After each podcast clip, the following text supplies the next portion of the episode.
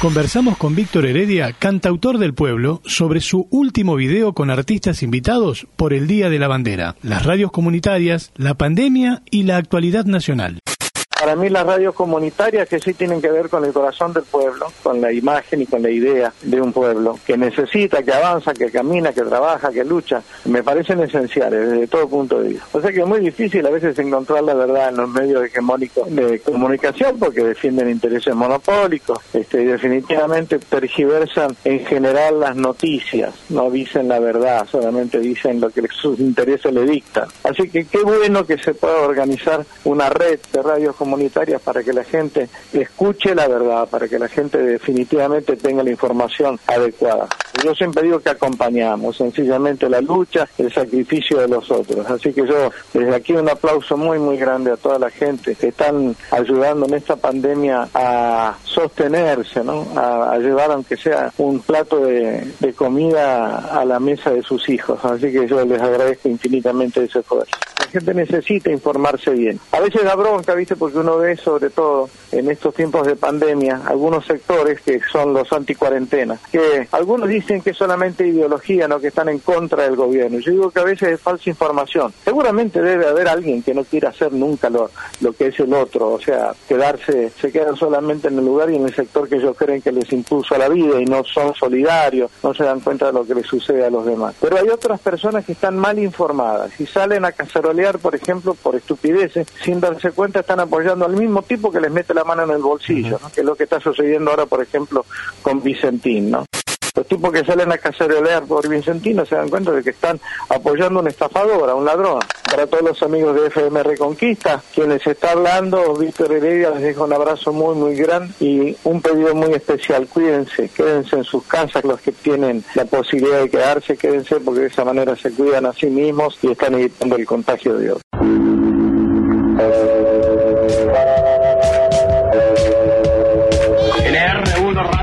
De Buenos Aires con sus ondas cortas LRX, LRX1 y su cadena de emisoras. Los medios de comunicación, la mayor parte de ellos son privados, no informan de los avances del país. Una pregunta inocente, Víctor Hugo, ¿cómo se llama tu programa en Canal 9? Bajada de línea. Vamos a las preguntas de los ¿Qué quiere decir? ¿Qué, significa eso? ¿Vos pensás que me bajan línea? Eh, que, que bajas línea. bajas línea. Caja Negra. Pero lo más importante es saber de dónde viene la información o la desinformación. Un recorrido semanal sobre las noticias y sus protagonistas.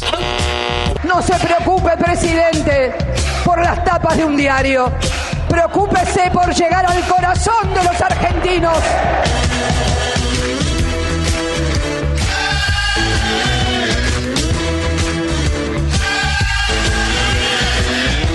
Caja Negra, en el año del centenario de la radio. Hola, hola, amigueters, ¿cómo están? Bienvenidos, bienvenidas a la edición número 217 de Caja Negra, Archivo de Radio. Un encuentro semanal con la realidad radial del éter argento. Un recorrido por el espinel de la radiofonía más comprometida con los intereses de su pueblo y con la realidad, que es la única verdad. Hoy saludamos a tres emisoras que suman a Caja Negra a su propuesta comunicacional. FM Odisea 89.9 de Jardín América, provincia de Misiones. FM Digital 93.7 de Joaquín B. González, provincia de Salta. Y FM Aarón Castellanos 106.9 de Esperanza, provincia de Santa Fe.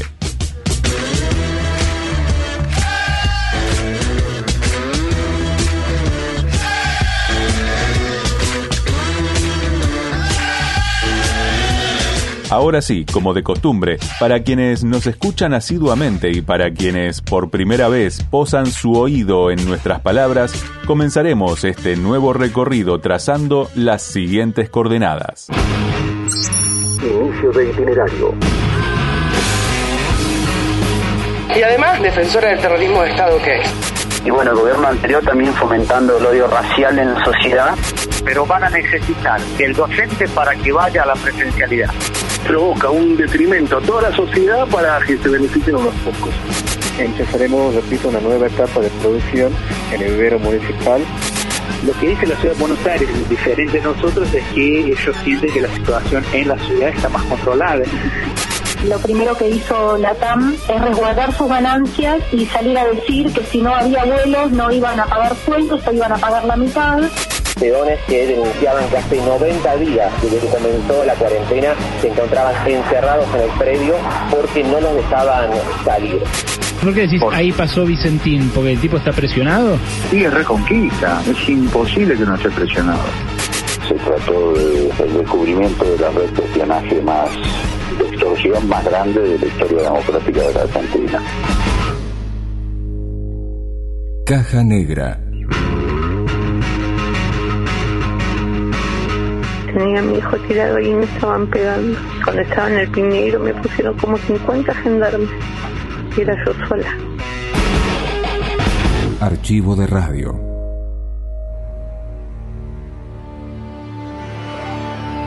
Durante la semana que pasó, un dato alarmó a gran parte de la sociedad en la región del AMBA, epicentro del COVID-19 en Argentina. El aumento de los contagios y el consecuente incremento en la ocupación de camas en los distintos estadios de internación encendió las alarmas entre las autoridades provinciales, aunque sus pares porteños no parecen evaluar la situación de la misma manera. El dato concreto es que de no controlarse de inmediato la situación, el incremento de casos podría desbordar las fronteras de la región más comprometida de Argentina. Aire 990. Todas las voces. El doctor Enio García, jefe de asesores del Ministerio de Salud bonaerense. Nosotros lo que vemos las últimas tres, cuatro semanas concentran básicamente el 75% de todos los casos que tenemos en la en la provincia de Buenos Aires. O sea, por lo que quiero decir es que la, la, relación que hacemos, que a partir del 16 de mayo, cuando hubo esa conferencia de prensa donde Alberto dijo que el AMBA, ¿no? toda la zona metropolitana, seguía en fase 3, eh, igualmente la ciudad de Buenos Aires empezó a abrir, habilitar comercio, habilitar construcción, qué sé yo. Eso lo que hizo, según nuestro análisis, fue eh, aumentar la movilidad ¿no? de fundamentalmente de los trabajadores que se mueven desde la, de la provincia hacia la ciudad y también internamente dentro de la provincia aumentó la movilidad fue como eh, un mensaje subjetivo entendemos nosotros de que bueno eh, flexibilizamos está todo controlado y de ahí nada, fue una escala de casos que nosotros venimos acompañando con preocupación, pero además asociado a que las camas de terapia de la provincia también se están ocupando, estamos a nivel provincia de Buenos Aires con poco más del 50% de ocupación de camas de cuidados críticos y si vamos al conurbano ya estamos en 60% de ocupación de esas camas. Estuvimos haciendo eh, algunos análisis, algunas proyecciones y lo que, lo que y hacemos por escenarios, ¿no? A ver qué, qué pasa si se interviene así asado, no no hay mucha eh, son son estimaciones, no no hay certeza, ¿no? Pero lo que vimos es si nosotros no hacemos nada, o sea, si, si sigue eh, la circulación de la gente tal cual está hoy por hoy y sigue los contagios, eh, la semana pasada decimos entre 30 y 40 días colapsaríamos las camas, ¿no? Pero además vimos si intervenimos en la provincia de Buenos Aires, si tratamos de disminuir la circulación, eso lo que haría es correr 10, 20 días más el tema del colapso, eh, si la ciudad de Buenos Aires no tomara eh, acciones parecidas sí vemos que si, tenemos un, corte en la circulación general en el AMP, o sea, la, los partidos del conurbano bonaerense y la ciudad de Buenos Aires, logramos aplanar de vuelta la curva y evitar el, el colapso. Esos son los escenarios que estuvimos proyectando y después en la práctica, como vamos ajustando día a día, vamos viendo que no estamos eh, lejos del de, de escenario. La proyección no, no estaba pifiando tanto, desafortunadamente. No, claro. Lo que dice la ciudad de Buenos Aires, diferente de nosotros, es que ellos sienten que la situación en la ciudad está más controlada, pero o sea, nosotros no, no manejamos los datos, la información que manejan ellos, confiamos que lo que están planteando es cierto, pero la discusión que tenemos es que, bueno, como es un mismo territorio, aunque la ciudad de Buenos Aires estuviera controlada, nosotros vemos que el conurbano no lo está, y como claro. es un territorio que prácticamente no tiene frontera, las medidas tienen que ser tomadas en conjunto, no sirve eh, si nosotros... Eh, eh, tomamos las medidas y ellos no, o al revés, si, si está controlado, o sea, si nos descontrola acá de nuestro lado, va a pasar para allá inevitablemente y por eso nosotros insistimos que se tome una decisión conjunta más allá del control de transporte en repensar la, la apertura de, de algunas actividades. Fieles a sus usos y costumbres, a sus modos y pareceres, las autoridades del hipódromo de San Isidro en la provincia de Buenos Aires mantuvieron en cautiverio a los cuidadores de los caballos con la anuencia o desentendimiento de los dueños de tan distinguidas cabalgaduras. La situación de los trabajadores guarda estrecha relación con la de sus colegas de campo. La explotación, la reducción a servidumbre, la irregularidad parece ser la norma entre la peonada abusada en sus derechos por los potentados patrones, dueños de los campos, los hipódromos y del sindicato que dice representar a esos trabajadores. Ahora viene... Que vuelvan las ideas. Extraordinariamente lo quiero saludar a la Longi, que está trabajando y ayer nos enteramos por nuestro compañero de la 750 de la situación de trabajadores del hipódromo, eh, que están en una situación muy cercana a la esclavitud. ¿Qué tal, Pablo? Muy buenas tardes. A esta hora está finalizando un operativo conjunto de inspección que realizó la Gendarmería con inspectores del Ministerio de Trabajo, del RENATRE, del Ministerio de Desarrollo Social, de Seguridad y Higiene de la ciudad y de la Defensoría del Pueblo también de la ciudad de Buenos Aires.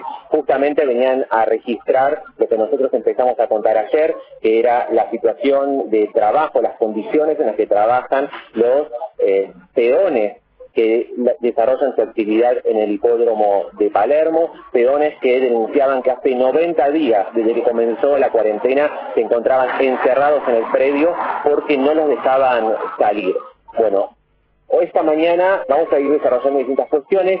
Eh, esta mañana se logró un acuerdo entre los trabajadores y el presidente del hipódromo, Federico de Achaval, que eh, les permitía y les abría las puertas a que pudieran entrar y salir del predio eh, según la disposición y las necesidades de cada uno de los trabajadores, esto a partir de que se conociera la situación en la que se encontraban. Al mediodía cae esta inspección sorpresa en este operativo conjunto que está terminando a esta hora. ¿Qué se constató?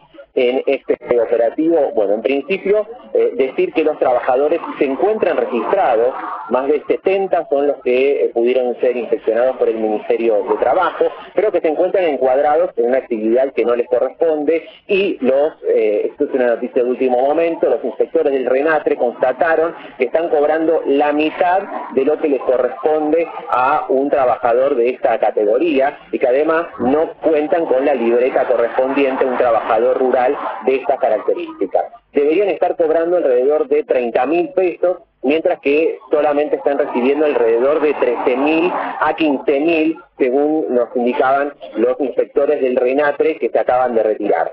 Decir también que eh, la inspección del Ministerio de Trabajo constató que eh, solamente cuentan con un franco mensual los trabajadores aquí que desarrollan su actividad en el hipódromo, los trabajadores de caballerita. Un franco mensual nada más se les permitía con jornadas de trabajo larguísimas que arrancaban a las 4 de la mañana hasta las 12 del mediodía y que luego se retomaban de 2 de la tarde hasta entrada la noche. Suelen trabajar acá, las características del trabajo es que suelen trabajar acá porque cuidan de los caballos, eh, y también lo que se registró es las paupérrimas condiciones en las cuales eh, eran eh, tienen que dormir y, y, residir aquí en el hipódromo, con colchones en el piso, con cocinas improvisadas, además de la situación obviamente de estos 90 días en los cuales no podían entrar y salir. En estos momentos la situación es que efectivamente después del escándalo generado, los trabajadores pueden entrar y salir libremente haciendo uso de su libertad como seres humanos, como les corresponde a cualquier persona que pueda entrar y salir de su trabajo, sobre todo teniendo en cuenta que son trabajadores esenciales, eh, eh, su tarea es similar a lo que hace un veterinario y sabemos que son trabajadores esenciales que en ningún momento estuvieron eh, alcanzados por el aislamiento obligatorio. La buena lectura ilumina. Cuentos fantásticos argentinos del siglo XIX por Carlos Abraham. Los primeros relatos del género escritos en nuestro país, reunidos en una antología monstruosa. Cuatro tomos de colección. Ediciones SICUS. Libros para una cultura de la integración. sicus.org.ar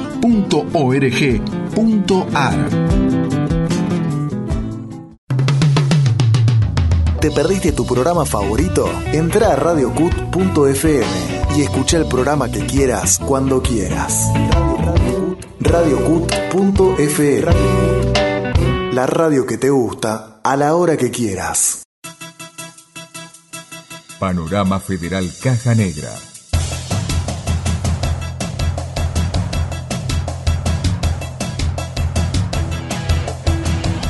San Miguel de Tucumán, provincia de Tucumán. Organizaciones de derechos humanos reclamaron la destitución del diputado Ricardo Bussi.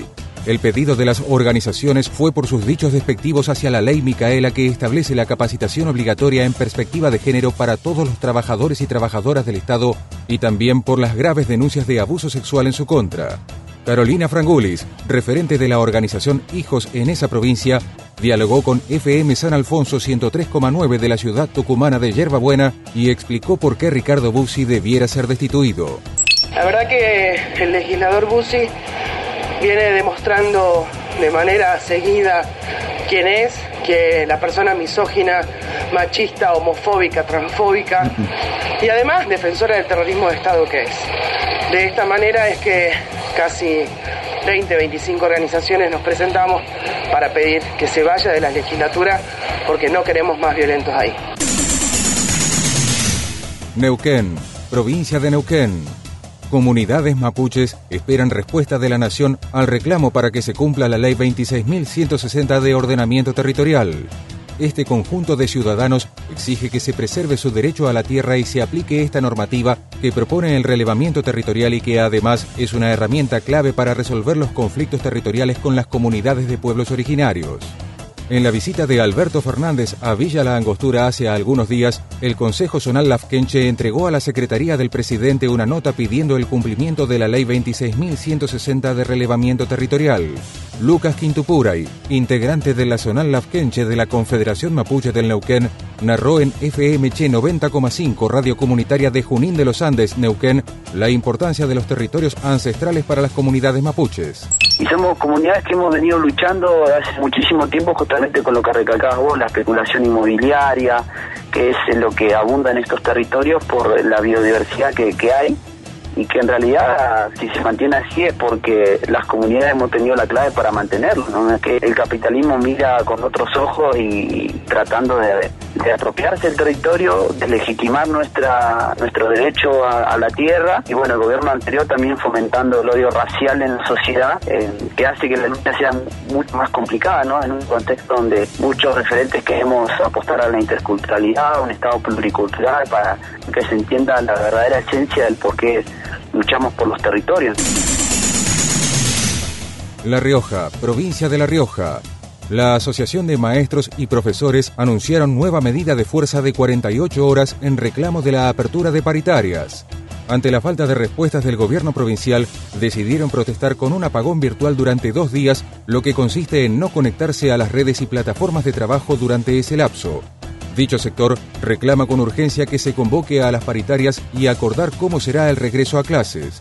Rogelio de Leonardi, secretario general de la Asociación de Maestros y Profesores, narró en AM 620 LRA 28 La Rioja la decisión de no volver a la preespecialidad escolar sin un acuerdo paritario.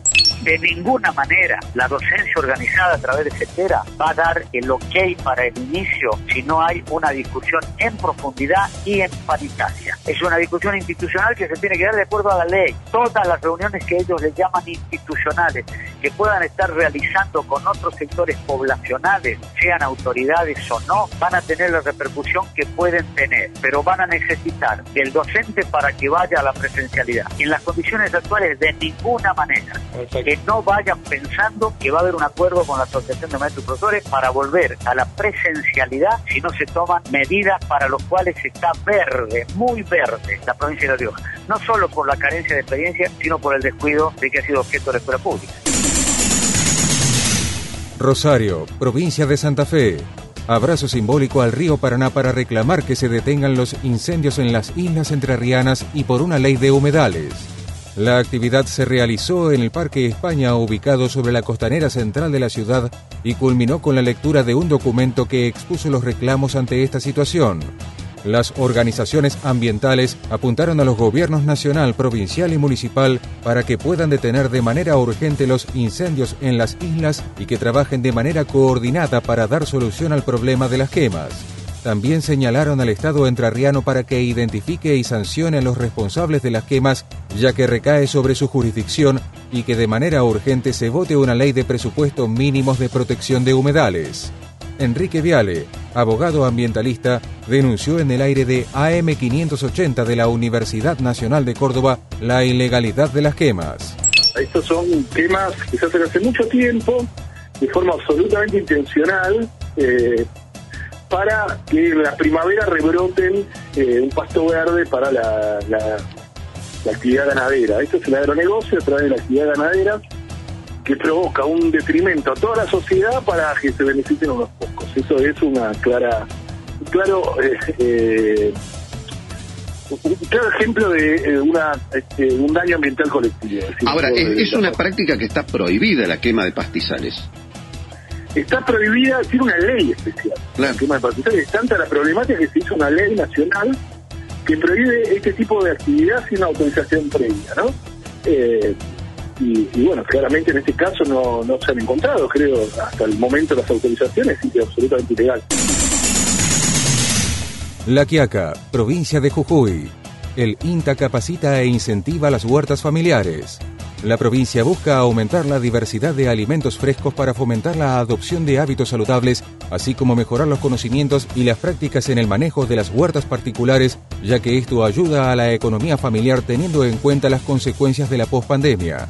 Jorge Chauque, referente de la delegación INTA en La Quiaca, comentó en LRA 16 La Quiaca AM 560 la importancia de las huertas domiciliarias en contextos de pandemia y vulnerabilidad.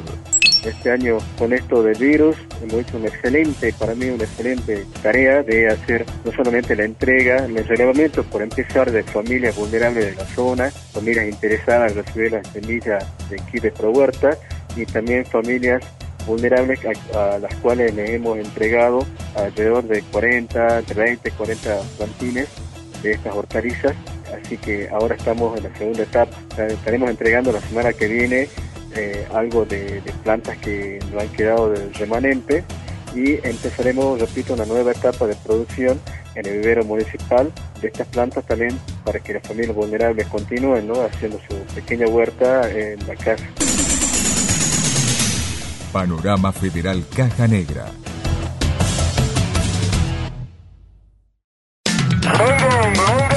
Chaco, Misiones, Córdoba, Entre Ríos, La Pampa, Jujuy, Río Negro, Buenos Aires, La Rioja, Neuquén y cada vez más provincias reciben todas las semanas los datos de Caja Negra.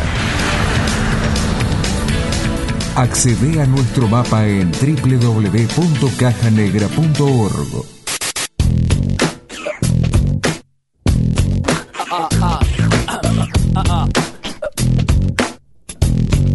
Nos vamos a cambiar de bando. Dicen que la historia cuando se repite comporta una miserable farsa. Sin embargo, la historia está plagada de casos de trabajadores y trabajadoras despedidos en medio de una crisis y esto se repite sin solución de continuidad. La exitosa empresa aérea LATAM, por caso, íntimamente relacionada con el gobierno anterior, no contenta con pagar la mitad de los sueldos, augura por estos momentos más de 1.700 despidos si no se reanudan los vuelos. Una apretada lisa y llana contra el gobierno nacional con los laburantes de rehenes. No vuelven más. Está en comunicación telefónica Cecilia Moquia, que es prosecretaria de prensa de la Asociación del Personal Aeronáutico. Eh, nosotros creemos que, que, bueno, acá existe, como lo venimos sosteniendo ya desde días antes de que haya iniciado la cuarentena en el país, desde que ya se sabía la pandemia, eh, lo primero que hizo la TAM es resguardar sus ganancias y salir a decir que si no había vuelos no iban a pagar sueldos o iban a pagar la mitad. Así lo hicieron de prepo en cada una de las bases en donde ellos funcionan. Digo lo hicieron de prepo porque no me dio ningún acuerdo sindical en ningún país. En la Argentina eh, tampoco me dio ningún acuerdo sindical y simplemente se dedicaron a hacer ese descuento salarial.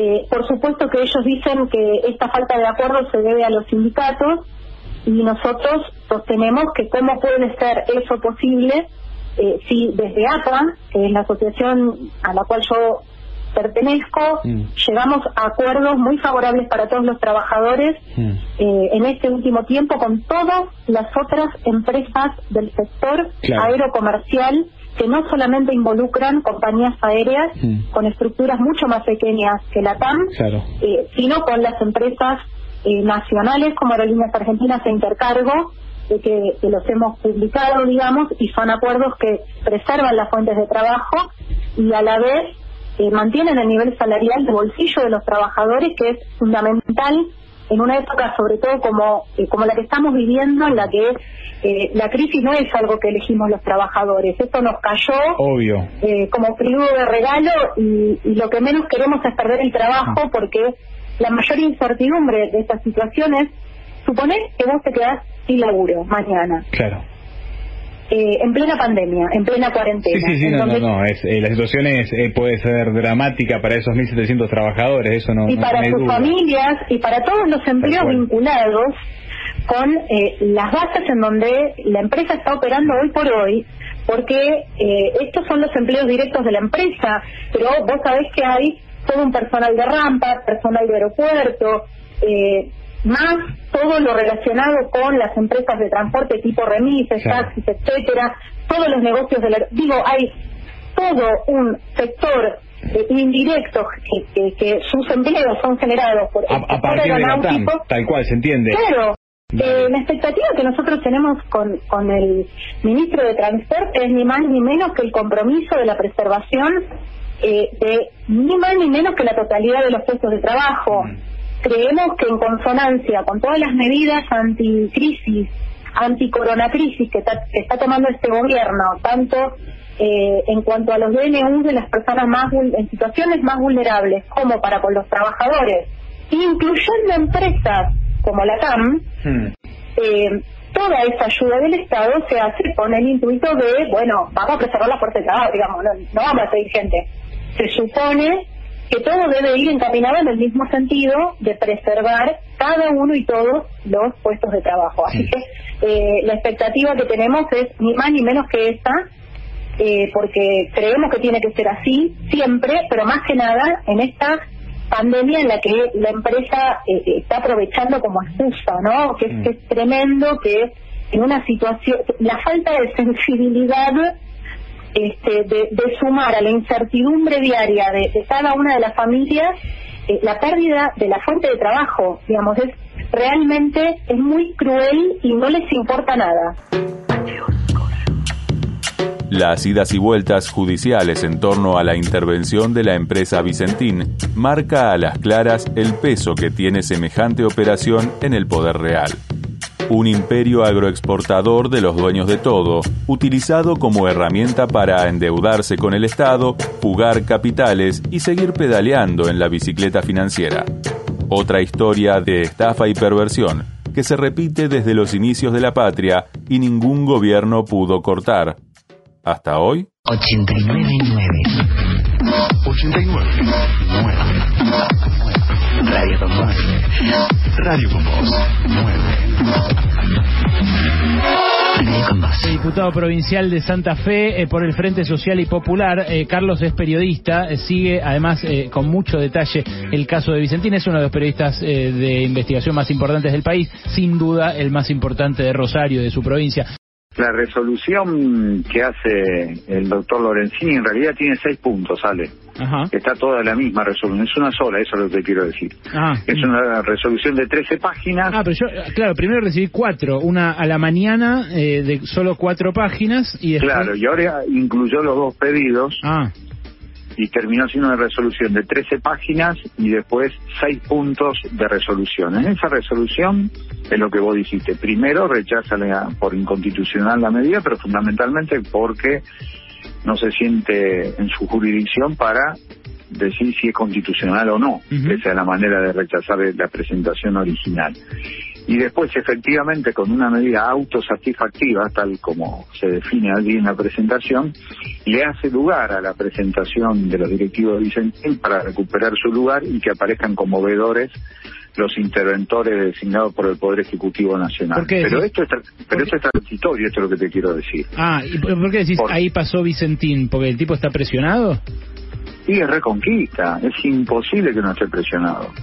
La semana que viene seguramente la intervención va a responder a esto y no va a quedar firme esto del regreso de los directivos de Vicentín que deben dar explicaciones ante la justicia por una fenomenal maniobra de lavado de dinero y fuga de capitales, como ya lo había hecho en el 2001 con 135 millones de pesos que que fugaron y que el Estado se lo terminó perdonando y como lo hizo Cavallo en la dictadura después de que Vicentín había cumplido taxativamente con la idea de secuestrar trabajadores como lo había hecho con 22 de esos trabajadores le regalan el puerto en Ricardone y después Cavallo le lava los 2 millones de dólares que en ese momento tenía como deuda externa privada y la convierte en patrimonio de los argentinos como deuda externa del pueblo.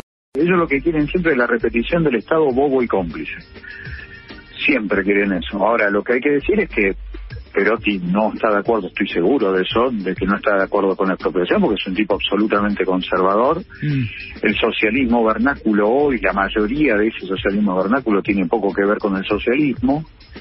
Así que, que imprescindiblemente lo que hay que profundizar es la investigación.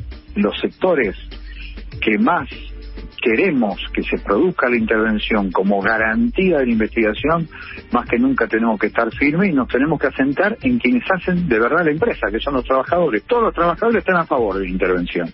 La ilusión del PRO y sus principales dirigentes ayer incluso lo expresaron de una manera increíblemente chabacana, sin contenido, sin información en la propia legislatura de la provincia de Santa Fe, así que sí, sí hay una, hay una ilusión de, de hacer un resurgimiento de la 125, como que acá le han dado aire con esto, que en la defensa de Vicentín es la defensa del campo. Vienen por Vicentín, vienen por el campo. Eso, eso hasta Ahora, hay en dirigentes, hay 2008. dirigentes, perdón, hay dirigentes, eh, Carlos, hay dirigentes de, de, la Federación Agraria, bueno, han, han sacado declaraciones que apoyan la intervención, apoyan el proyecto de, de expropiación, es decir, está más partido ese sector de lo que en su momento fue la crisis de 2008. Claro, porque además 2.000 de los 2.638 acreedores que tiene el concurso son productores. Han estafado al campo. Casi- Claro que el el de campo del 2008 hoy está estafado por Vicentín. Así que le va a costar mucho conseguir eso. Yo lo que creo que acá hay, por sobre todas las cosas, una decisión de esmeridar el resultado de la profundidad de la investigación. Lo que no quieren es eso. Y me parece que eso fue a buscar Nardelli en la reunión con el presidente de la Nación, acompañado por el gobernador de la provincia. No quieren que se profundice en la investigación. Si hay algo que molesta en la Argentina, es decir, que el gran capital argentino fue desaparecedor en los años 70, desocupador en los años 90, pero siempre viviendo de un Estado bobo y cómplice. Y no quieren que se sepa todos estos delitos que han cometido. El escándalo desatado por la confirmación de la existencia de operaciones de espionaje encargadas por el expresidente Mauricio Macri a los agentes del Servicio de Inteligencia de manera ilegítima y llevados adelante en la más absoluta ilegalidad con el fin de perseguir opositores y apretar propios y ajenos, llegó a instancias de investigación en el Congreso de la Nación. La Comisión Bicameral de Control y Seguimiento de Organismos de Inteligencia comenzó a citar a comparecer a funcionarios y agentes involucrados y su presidente explicó la situación en radio. Comienza Mañana Silvestre. Mañana Silvestre. Mañana Silvestre. Con el gato en Radio 10. La radio es mi despertador. Lo tenemos al presidente de la Comisión Bicameral, el diputado nacional Leopoldo Moró. ¿Qué tal, Leopoldo? ¿Cómo estás? Bien, ¿qué tal, Gustavo? Gusto en escuchar. Bien. Bien, bueno, una síntesis de lo que han sido estas dos semanas de los testimonios que han prestado eh, Araque, el expía y Melo en la jornada de, del martes. Bueno, ya es redundante decir que se trató de el descubrimiento de la red de espionaje más más grande de la red, no solo de espionaje, de espionaje, de persecución, de extorsión más grande de la historia democrática de la Argentina. Es un montaje muy preciso y detallado. Digo esto porque hay algunos que pretenden mostrarlo como células locas o cuentapropistas que se dedicaban a este tipo de actividades. Para nada. Esta es una organización de carácter mafioso que se instaló en la estructura del Estado, se apropió de la democracia y que claramente, por lo menos desde mi punto de vista, tiene como vértice al expresidente Mauricio Macri. Esto surge de muchas evidencias, bueno, la más, la, la, la, que más habla en este sentido es el espionaje a Florencia Macri, que quien otro podría estar interesado en llevar adelante una tarea de inteligencia de esta naturaleza. Por otra parte, ya todos sabemos que viene con el acompañamiento del precedente que tiene Macri en esta materia, que asumió precisamente como presidente procesado por un espionaje de las mismas características. Eh, en cuanto al nexo, no es solamente el nexo orgánico entre la AFI y el presidente, que era por supuesto Silvio Magdalani, la que se encargaba fundamentalmente de llevar adelante las tareas de operaciones, sino también esto que se acaba de descubrir, que es el rol de alguien que parecía un personaje oscuro o, de poca relevancia, como es el caso de esta funcionaria de Casa de Gobierno, Susana Martinengo, que te aseguro que no es solamente una ama de casa.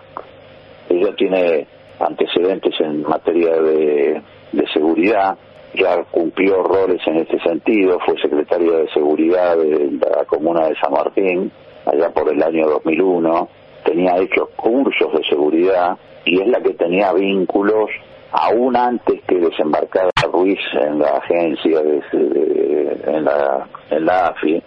Esta mujer ya tenía vínculos anteriores con el grupo que actuaba ahí a las órdenes de Jorge Sáez, que es un ex penitenciario y policía, posteriormente policía de la ciudad, que era el que trabajaba para el director anterior de, de contrainteligencia eh, militaba en el partido de Rico, en el Modín, eh, que había sido candidata a primer concejal por el Modín en esa localidad, vinculada a un ex capitán del ejército cara pintada de apellido Ferreira.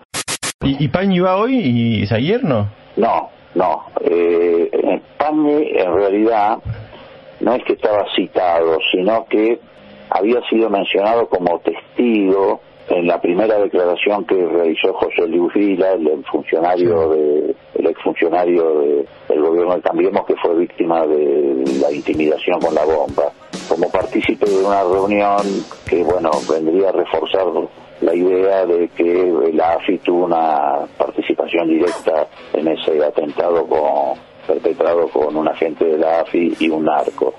Pero era nada más que un testigo, así que le vamos a hacer llegar una, un par de preguntas por escrito, porque además, por supuesto, no lo citábamos en su rol de periodista, ni, ni para saber, Está bien, claro. ni, ni conocer las fuentes de sus notas, etcétera. Está bien.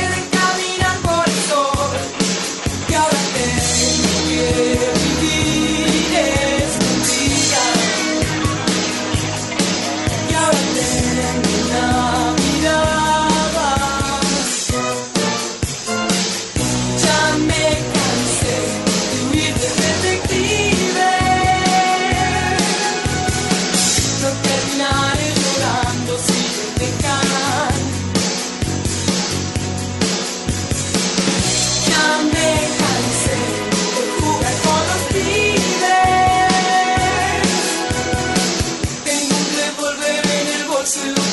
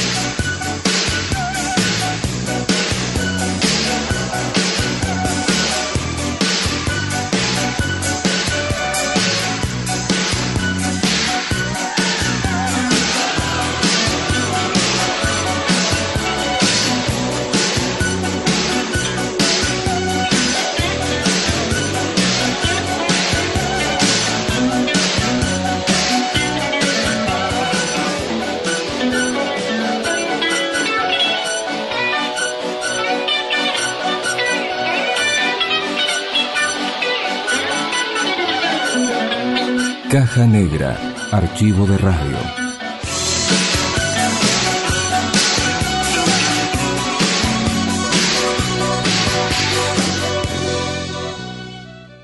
Caja Negra. Ni un paso atrás. A caballo de la pandemia cabalgan las miserias humanas, entre otras calamidades que se ven aumentadas en ocasiones como esta. La idea de seguridad a los tiros, el envalentonamiento de muchos uniformados y su falta de habilidades por fuera de lo que sea empuñar un arma o violentar un cuerpo, aceleran el contador de víctimas de gatillo fácil en el momento más crítico del que la mayoría tenemos recuerdo. Las víctimas, por lo general, pibes pobres, de barrios pobres, asesinados por agentes pobres, pero uniformados, formados en el prejuicio y la arrogancia, armados por el mismo pueblo al que matan. La retaguardia. Con Fernando Tevele y Pedro Ramírez Sotero. Decimoctava temporada. La retaguardia. Nuestros sueños en formato de radio.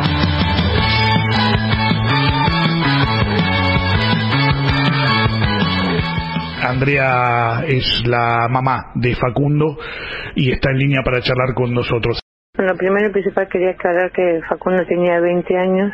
No, no fue así como en todos los noticieros se dice. Facundo no estaba en ninguna guerra narco, como dicen. Eh, Facundo no venía a robar. Facundo se venía para mi casa. Facundo estaba con sus amigos. Eh, Facundo venía para mi casa y por la calle donde venía Facundo venían gendarmes tirando tiros al aire y él sale corriendo y cuando dobla en la esquina los gendarmes le dispararon y no fue una bala, fueron cuatro. Yo sé que en este momento esos tres ratas, porque son ratas, mierda, están en presa, pero van a seguir. Yo lo único que no quiero es que esto quede de la nada. ¿Hablaste con alguna autoridad? ¿Alguien te contó lo que pasó? ¿O cómo, cómo te fuiste enterando de lo que pasó para llegar a, a esta verdad que no es la que cuentan los medios tradicionales de comunicación? No, hoy llamé a la mañana en la morgue judicial y la doctora que le hizo la autopsia me dijo lo que había sido y fueron todos por la espalda. Un gatillo fácil. ¿Alguien se te llamó eh, o, te brindaron algún tipo de contención entendiendo esto, ¿no? Que hay una responsabilidad de parte del Estado. Sí, sí. Gracias a la familia que me está ayudando de Marcelo. Este, me llamaron ayer. eh, en sí no sé quién, en realidad, si me preguntas hoy cómo se llamaba, no sé. Lo único que me acuerdo es que me llamaron del, del Ministerio de Seguridad o Desarrollo Social, algo así, para brindarme, bueno, apoyo y para que saber que yo puedo contar con ellos.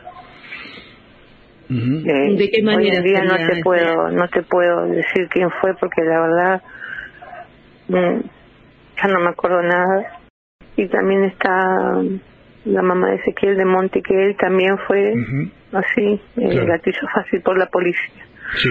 este hablé con la mamá no sea mucho tiempo no estuve porque también con este tema de, del coronavirus. Este se acercó a mi casa me dio fuerza. Y yo vi esos ojos de sufrimiento de esa madre. Pero sí yo estoy hablando con el hermano de Ezequiel y, y nada. Yo sé que ellos me van a ayudar y me van a dar más. Allá que yo tengo tres hijos más. Me van a dar fuerza para seguir adelante. Y cuando yo llego al lugar a, él le habían puesto toda una valla de gendarmes. Cuando yo llego que quise agarrar a mi hijo porque obviamente eh, había chicas que conozco que me ofrecían el coche para llevarlo al, al hospital porque lo dejaron morir a mi hijo. La ambulancia tardó más de 50 minutos. Y yo les pedía por favor que me dejen tocarlo que me dejen abrazarlo. Y me decían que no correse señora correse y sí yo empecé a empujar de la desesperación de verlo a mi hijo tirado ahí. y vino un gendarme una mujer y me pegó con el bastón en el brazo y me pegaron en los brazos y un gendarme para empujarme me pegó una patada en la panza O sea, como es. Tenía a mi hijo tirado y me estaban pegando. Cuando estaba en el Piñeiro me pusieron como 50 gendarmes. Y era yo sola. La información que se oculta detrás del blindaje, encontrala en Caja Negra. En el año del centenario de la radio.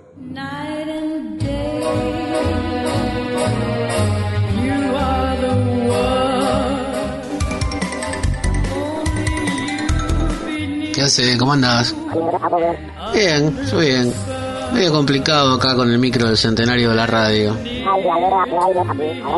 Sí, claro. No, no tengo ni idea. Que esté todo el día en casa no significa que esté más creativo. ¿eh? ¿Y a vos qué se te ocurre? A ver, aguantame un segundo que había puesto la pava para unos mates. Che, te llamo en un rato. Me parece que se me ocurrió algo. Al poco tiempo de nacer la radio, allá por 1920, también nacían los primeros programas de ficción. Al principio fueron solo breves entregas en tono humorístico, pero luego se sumaron los grandes elencos teatrales de la época, generando un boom de audiencia. Se va a dar lectura a la sentencia. Pedro Quiroga, el tribunal ha resuelto condenarlo a 20 años de prisión. 20 años, 20 años por el delito de amar a la justicia, 20 años por el delito de defender lo nuestro, 20 años por el que dije que la tierra era nuestra, porque nosotros la regamos con nuestro sudor y nuestro esfuerzo. ¡Miserables! A mí no me conocía nadie, me conocían por la voz. Héctor Maselli, actor. Un día tomé un colectivo, iba para Radio El Mundo, y de pronto siento una voz atrás mío de una señora muy enojada que dice, no le da vergüenza a usted, desfachatado, hacerle lo que le hace a su señora. Y todo el colectivo me empezó a mirar, pero algunos con fastidio, otros con odio, con asco, con todo. Yo no sabía qué decir, dice, no le da vergüenza que anoche la hizo llorar, pobre Blanquita. Era una oyente del programa que se estaba desahogando de lo que había sufrido la noche anterior. Para los años 40, el radioteatro se impondría como un género dramático de masas. Prácticamente cada radio tenía su elenco. Algunos de los actores destacados de la época fueron Oscar Casco, Hilda Bernard, Susi Kent, Jorge Salcedo, Julia Sandoval, Eduardo Rudi y hasta una muy joven Eva Duarte. Escribíamos original y tres copias. Había que ir volando a entregarlas para salir al aire en el mismo día a veces y muy raras veces con una entrega, con una anticipación de dos o tres días. Abel Santa Cruz, guionista. Yo era famoso en esa época no por mi talento, sino precisamente por entregar tarde mis libretos.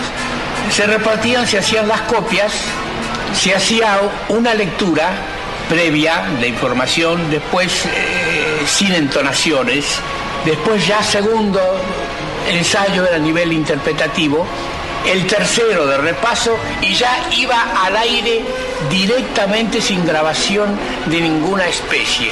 Recuerdo que una vez estaba en el control un ejecutivo de Norteamérica que había venido a ver en Radio El Mundo el programa que transmitía una famosa colonia. Entonces preguntó en el control, dice, ¿y cuándo este programa sale al aire? Y cuando le dijeron que lo estaban haciendo en vivo, se descompuso y fue al baño a vomitar. Le parecía mentira lo que podían hacer los actores argentinos, que realmente son los más importantes por su propiedad de repentizar.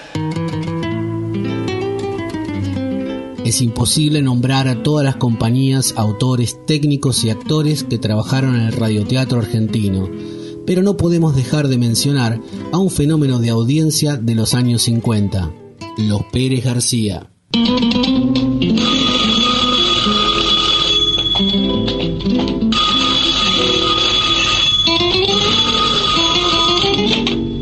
Hola. Sí, amigos. Esta es la casa de los Pérez García. ¿Qué te pareció el muchacho, Raúl? ¿Y a vos? ¿A mí? Un tirifilo. Pero como yo voy a ser la suegra, Mi opinión no cuenta. Yo todavía no sé si es un vivo, un fresco o un tarado. Auténtico. Los Pérez García era un radioteatro breve con libro de Luis María Grau, donde cada capítulo duraba 15 minutos. Eran auspiciados por leche de magnesia Philips y píldoras Ross, chiquititas Pero cumplidora.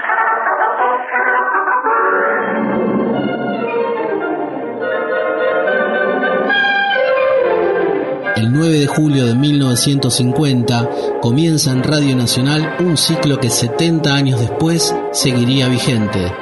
Las dos carátulas. Las dos carátulas, el Teatro de la Humanidad, es el programa que más tiempo ha permanecido en forma ininterrumpida en el aire.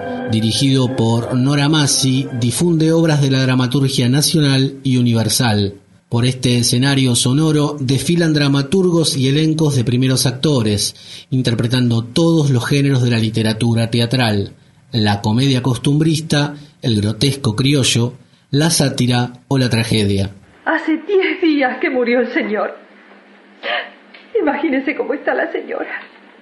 Sí, sí, señor, se lo diré. Sí, señora Chaval, buenas tardes. Hasta mañana. Yo digo siempre con la comparación entre, entre una orquesta sinfónica, Nora Massi, directora. cuando trae un gran director, ¿no? O un ballet que trae una, viene un- a bailar al Colón o donde fuere, se encuentra con un sólido elenco, se encuentra un director con una sólida orquesta. Así pasa con las dos carátulas. La llegada de la TV fue alejando el radioteatro de entre las preferencias del público, pero el formato todavía resiste con algunas iniciativas en el aire. Tal es el caso de Permiso para Imaginar, un homenaje a Alberto Migré a cargo de Nora Carpena en Radio 10. En el marco de los festejos por los 100 años de la radiofonía mundial, Radio 10 presenta a Nora Carpena, de la mano de Víctor Agú, en Permiso para Imaginar, ciclo de radioteatros en homenaje a Alberto Migré. Hoy presentamos Rosa entre las rocas, radioteatro escrito por Sebastián Pozzi. Momentos en la vida de la magistral poetisa y escritora Alfonsina Storni, con Nora Carpena como Alfonsina. Pero una luz se encendió en el dial en estos últimos días. La AM750 acaba de lanzar un ciclo de radioteatros todos los sábados a las 23, una alternativa original para generar trabajo en un sector de la cultura que hoy se ve paralizado por la pandemia. Grupo Octubre presenta el ciclo de radioteatro 750 de los sábados a la noche. A partir de este momento, AM750 transmite radioteatro en la pandemia. Una iniciativa que reúne y potencia las energías, la creatividad y el trabajo de directores, productores, actores, guionistas, sonidistas y musicalizadores. En medio de la cuarentena, que obliga a mantener cerradas las salas y escenarios donde se exhiben habitualmente las obras, la radio siempre abre. ¿Cómo te atreviste a... Ahora saben lo que soy. Y estarás muy feliz, Johnny. No es lógico que solo lo sepas tú.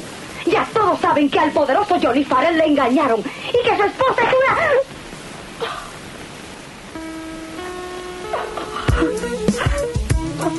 una... Bien, amigueters, esto ha sido todo por hoy. Nos encontramos en su radio favorita dentro de siete días para compartir lo que se vaya agregando a nuestro nutrido archivo de radio. Hasta la semana que viene. ¡Chau!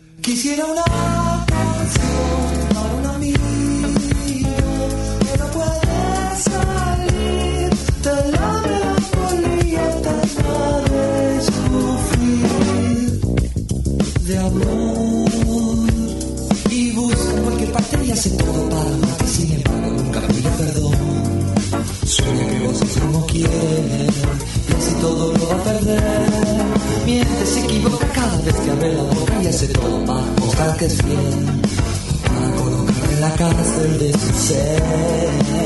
Cuidan de caja negra Matías Levín, Miguel Maciel, Julián Belistri, Mayra Torres, Julia Caimen, Ariel García. Quisiera una canción para un amigo que no puede salir de la melancolía eterna de sufrir de amor. Si quieres un consejo, no la cuides desde lejos ni le digas lo que tiene que hacer. Ella debe ser como quiere ser, y eso ya lo tienes que ver. Rompe las cadenas que te atan a la eterna pena de ser o queremos ser la ruta de crecer.